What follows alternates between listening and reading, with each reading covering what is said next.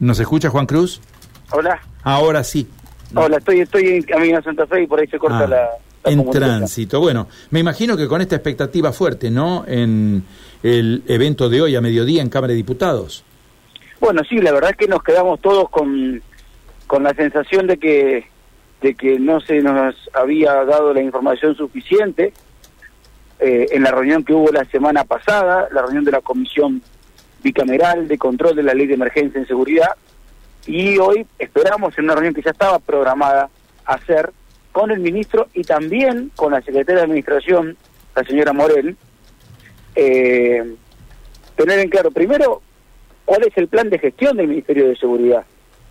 Eh, y luego, en base a ese plan de gestión, que la gente ya estará un poco eh, cansada de que seamos tan repetitivos, pero no hubo desde el inicio de este gobierno eh, en ningún momento una exposición pública de cuáles eran los objetivos para el aquí y para el para el ahora de la política de seguridad pública. Siempre se hablaba al principio en la gestión de- del primer ministro que fue Saín de cosas para hacer en cinco o seis años, aunque se dedicaron, está a la vista de todos, a hacer espionaje legal en lugar de tra- administrar la seguridad pública.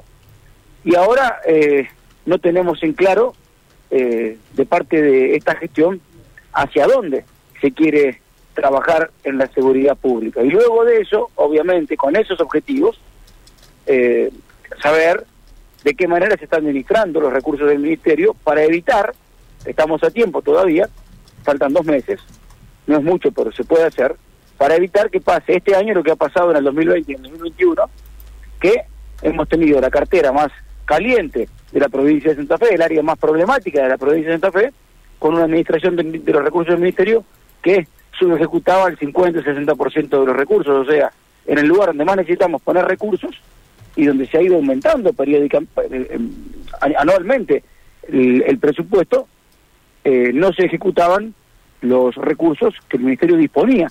Y volvían a rentas generales y como todos sabemos en este gobierno lo que va a rentas generales va al plazo fijo y queda para hacer eh, especulación financiera en lugar de para hacer gestión pública. Claro. Bueno, acá hay un tema, ¿no? Eh, que es este, este de la subejecución económica de la cual eh, ustedes están hablando desde la oposición. Bueno, el gobierno dice que hoy, seguramente, cuando el ministro se entreviste con los legisladores, va a ofrecer cifras también de gestiones anteriores respecto del tema ejecución presupuestaria. ¿Qué importa esto? ¿Esto importa algún tipo de advertencia? ¿Ustedes Mire, sí, interpretan mire, una Carlos, si- advertencia esto?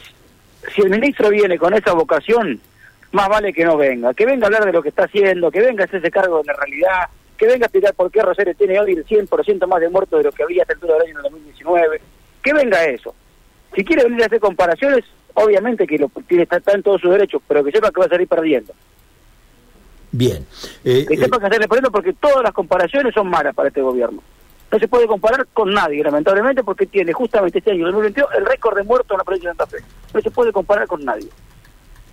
bien. Eh, vamos a esperar entonces el desarrollo de esta reunión, a ver qué ojalá surge que venga ojalá que vengan eh, ojalá que venga con otra posición si el gobierno deja trascender que esa va a ser la posición que sepa el gobierno que va a ser una reunión como todas las que hemos tenido malas porque es un gobierno que no se ocupa de, de su de su realidad de su gestión durante todo el gobierno se la pasaron hablando del gobierno anterior vamos ya pasaron pasó el 75% del gobierno hemos tenido en el 2020 más muertos que en el 2021 que en el 2019 en el 21 más muertos que en el 20 y en el 22 más muertos que en el 21 ¿a quién le van a echar la culpa?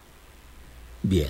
Vamos a estar atentos entonces a estas novedades. Diputado, eh, le consulto sobre otro tema que no es menos Sí, importante y que lógicamente por sus compañeros de banca seguramente ya está al tanto y tiene que ver con la reunión de ayer, ¿no? La reunión con las expectativas eh, que ha generado este encuentro. Ayer eh, hubo algunos bloques que fueron, yo diría, muy, muy fuertes, fueron con los tapones de punta respecto del tema de los cargos a cubrir ¿eh? y la, la constitución, la conformación del jurado para definir el Ministerio Público de la Acusación y el Servicio Público Provincial de la Defensa Penal en el próximo periodo. Sí, que no es un tema menor y que no es un tema que está despegado del tema de seguridad pública. Mire, nosotros, una de las principales objeciones que le hacemos a este proceso de, de- de designación de fiscales regionales y fiscal general es que no se les pide, eh, dentro de- de los requisitos y de los proyectos que tienen que presentar dentro de su, de su plan de gestión, digamos, que tienen que presentar, no se les pide un plan de gestión para el abordaje de la, de la criminalidad organizada. Se habla de perspectivas, eh, pero no se habla de, básicamente, de cómo van a ser los fiscales regionales y el fiscal general, qué plan de gestión van a tener para abordar la criminalidad organizada, que es el principal problema de la provincia de Santa Fe. Desde ese punto de vista y de ahí para adelante, tenemos un montón de eh, planteos que ayer se han hecho de parte de las autoridades de los bloques eh, a la ministra de Gobierno, Celia Arena, quien es la responsable máxima del área que tiene a cargo la eh, designación de los fiscales. Y esto sumado, obviamente, a la preocupación que tenemos todos de quien es el secretario de Justicia de la provincia, el, el que estaba a cargo inicialmente, formalmente, de estos concursos, que aparece en la investigación judicial del espionaje ilegal, ofreciéndole a Marcelo Saín protección de parte de algunos amigos de la justicia para legalizarle las escuchas. Una persona eh, de esa, eh, con, esa, con esa complicación judicial no puede estar a cargo de la elección de quienes tienen que eh, ordenar o coordinar las investigaciones que entre otras entre otros puntos pueden terminar recayendo en su persona. Obviamente que nos preocupa enormemente esta promiscuidad entre eh, el Poder Ejecutivo y que se pretende que haya esa, esa eh, promiscuidad entre el Poder Ejecutivo y, y la selección de, quienes van a ser, insisto, los ejecutores y los, eh, los eh, ordenadores de la política de persecución penal de nuestra provincia. En alguna medida ustedes están compartiendo la posición del socialismo, ¿no? Que pide transparencia por un lado y dice por el otro lado que el proceso está manchado, ¿no? El proceso de, eh, de eh, el, proceso que debería ser transparente para la constitución de los jurados debería ser más transparente, ¿no? Ustedes comparten esta posición. Sí, nosotros obviamente que no ponemos en tela de juicio las instituciones que eh, integran el jurado, porque lo hacen generalmente y son convocadas y a la respuesta, y le dan una respuesta a la convocatoria del, gobierno a integrar los jurados y designan personas a tales efectos. Si entendemos que un jurado en el que han ido, eh, el que, que, ha estado a cargo, un proceso que ha estado a cargo de una persona con esta situación, esta complicación judicial, eh, eh, no puede obviamente eh, ser nada transparente.